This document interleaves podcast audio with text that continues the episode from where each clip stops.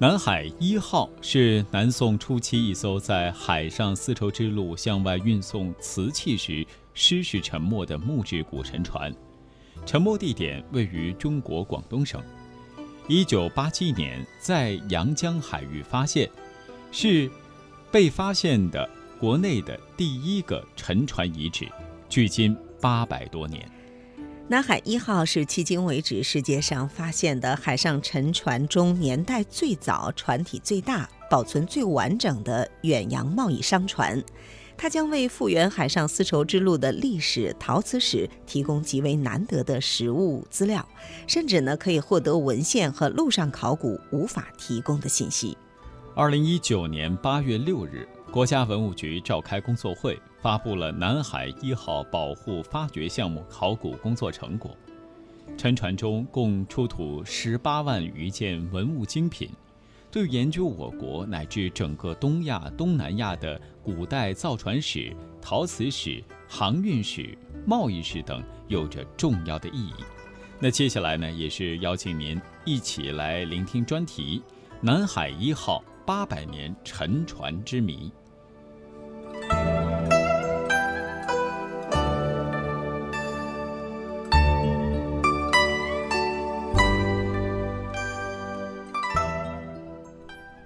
这个地方是要重点保护的。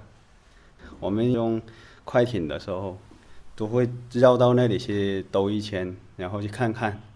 然后后面就是有雷达监测的，打捞啊、放网啊这些脱钓啊、什么潜水之类的这些都不给。你你不告诉他们原因，他们就一直在那里，他就跟你对峙一样。后来那个老班长教给我们的方法就是说，这里有炸弹。二零零五年，十八岁的黄林刚刚入伍，被分配到广东省阳江边防支队四四七零幺工边艇机电班。报道不久，他和战友便接到一个秘密任务，重点保护位于广东省阳江市东平港以南大约二十九海里的一片海域。浩渺南海，水天相接。之所以选定这片海域，是因为一九八七年八月，中英联合打捞队。在此意外发现了一条深埋在二十七米海水以下的古代沉船。沉船距今八百多年，属于南宋时期，被称为“南海一号”。这究竟是怎样一条沉船？当年用抓斗无意间打捞出水的瓷器，已经吸引了众多期待的目光。更令人惊奇的是。这艘沉没海底八百多年的古船保存相当完好，是迄今为止世界上发现的年代最早、船体最大、保存最完整的海上沉船。国家水下遗产保护中心研究员、南海一号水下考古队队长孙健：这条船应该是有二十六七米，宽应该在十米多。那这种船的话。按照我们今天的排水量推测，应该差不多是在就三百吨到五百吨之间吧，这么一个数量上。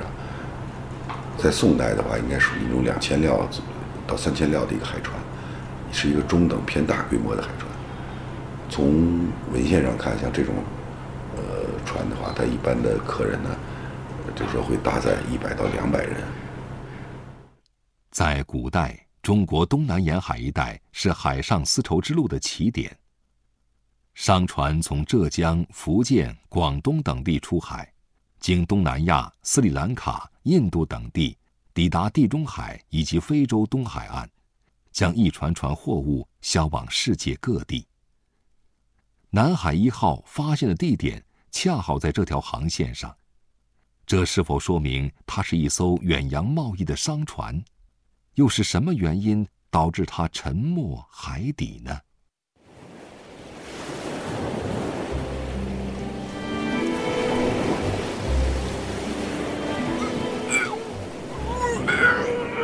哎，周兄！哎，周兄小心！多谢李兄，让你笑话了。嗨，周兄，你久读圣人书，第一次上海船，难免晕船。没事，多吐吐就习惯了。来，我带你看看货。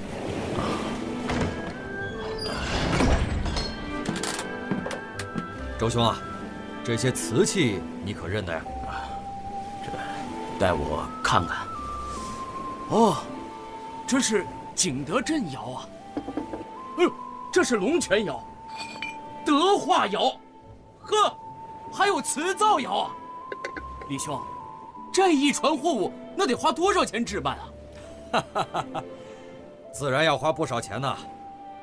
可是等运到大食国，一出手，那赚的可就更多了。哎，李兄 啊，这个酒壶棱角分明，可不像咱们平常用的呀。这只大碗上面画的花纹。也和我大宋朝的颇不一样。周兄好眼力啊！这些啊都是大食国富商马哈默德向我们专门定制的，他要转手卖给当地，自然得做成当地的模样了。哦，原来如此啊！嗯，看来这海外经商虽然辛苦，却也能长不少见识啊。说的是啊，周兄，你读圣贤书，想要安邦济民，这固然可贵，但是我们做生意的。让大宋与海外互通有无，从中赚了银子，给朝廷上税，功劳可也不小啊。是啊，周兄，你既然做不了官，不如就跟我一起从商报国，如何呀？这 好啊，那那可还要李兄多多提拔呀。哎呀，咱俩是多年的交情，何必客气呢？这。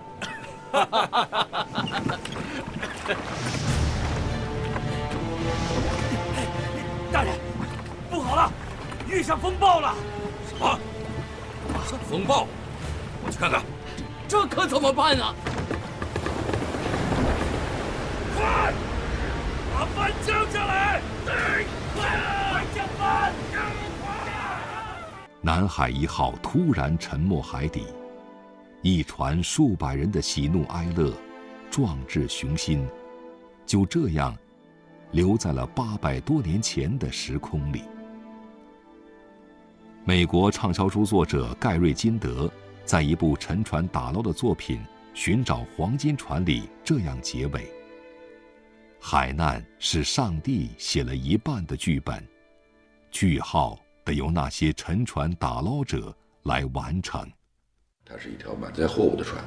从船上器物看呢，基本是以瓷器，东南沿海呃窑口的瓷器，景德镇、福建、德化的青白釉的瓷器，还有一部分龙泉的器物，这都是基本是东南沿海的瓷器嘛。从年代上判断呢，呃，我们认为是南宋的，哎，那应该是一条装满了货物，就是起航去国外做贸易的船，然后呢，在这个海域，呃，因为遇到某种因素吧，比如有可能是触礁，有可能是风浪，这样的，它沉没下去了。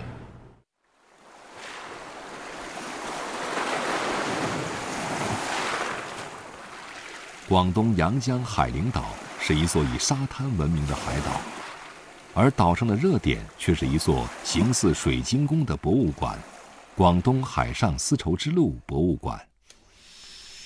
二零零七年，南海一号整体打捞出水后被移送至此。耿苗是目前管理唯一的瓷器修复人员。我们现在修复的就是南海一号出水的馆藏的瓷器。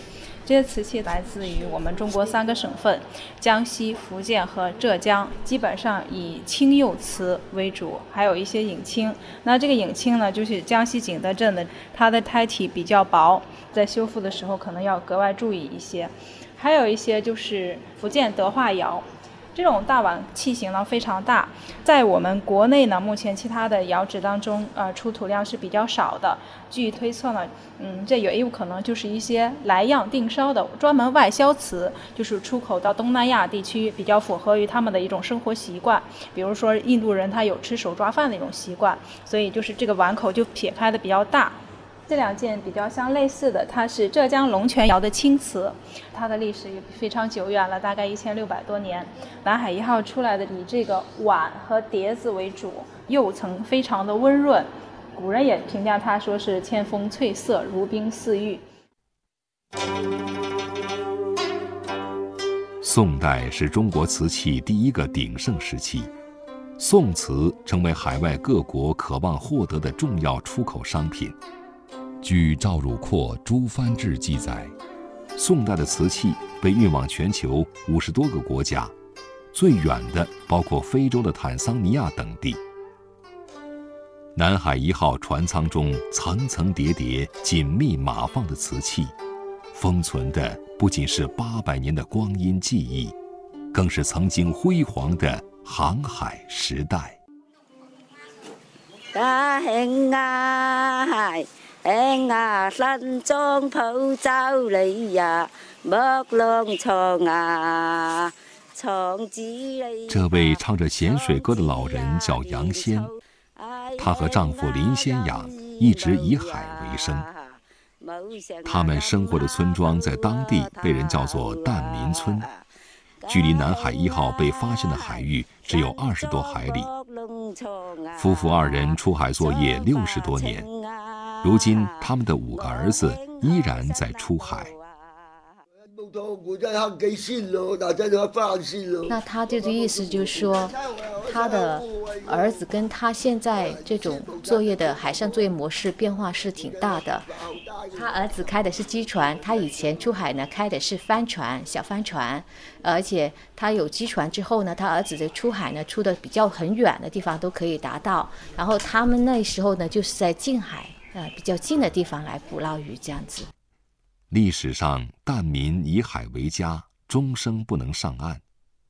虽然现在他们已移居岸上，但船上的生活印记却被夫妇二人带上了陆地。狭长的楼梯仿佛海船的舷梯，简洁的卧铺保留着船舱的布局。这样的环境能让他们感受到祖先的气息。帆船时期受季风的影响。所有航程最短也得半年左右，沿着东北季风去，顺着西南季风回，在最短半年、最长几乎长达一年的航海中，宋代的船员们是怎样度过的呢？毕竟航海是一种很冒险的活动嘛，因为利润很高，所以他要愿意冒险。呃，在文献上也有说他们置生死于度外啊，在船上换猪酿酒。因为这么长时间，他要吃要喝呀，他每天呢举行这种宴会啊、歌舞这样的活动，嗯，把这种恐惧感给排泄一下。所以在船上，我们发现了很多这种酒坛，当然有可能是货物，但是有很大一部分也应该是在船上就消耗了。除了我们也出土很多这种动物的骨骼，要吃啊，因为你没有冰箱，你你一个月在这是热带，那你带什么上去都坏了。但是你可以养活物，就是所谓的换珠。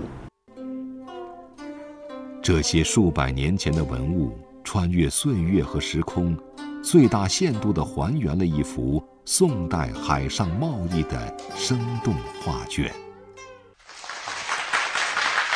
呃，大家好，呃，我叫崔勇，做水下考古的。呃，我这一辈子运气非常好，就是说我见证了整个中国水下考古的从开始。崔勇是中国水下考古培训班第一期学员。从开始探查南海一号那天起，他每天都会记下日记，一段段文字让当年对南海一号的考古行动历历在目。回过头来看，挺重要的。我们每天做了什么，事无巨细都记下来。南海一号，我称它为叫时间胶囊，就把一段时间都封闭进去。把这个时代东西高度浓缩在一个个体里面去，放在水底下保存下来，就别的时间都它掺不进去。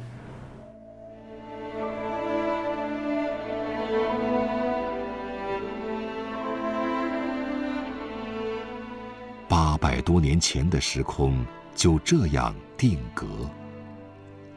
南海一号有太多的故事需要人们了解。由于沉船尚未全面发掘，还有太多的秘密需要人们揭开。他的身世，不仅是祖先探索大海的履历，更是我们发现自己历史文化基因的钥匙。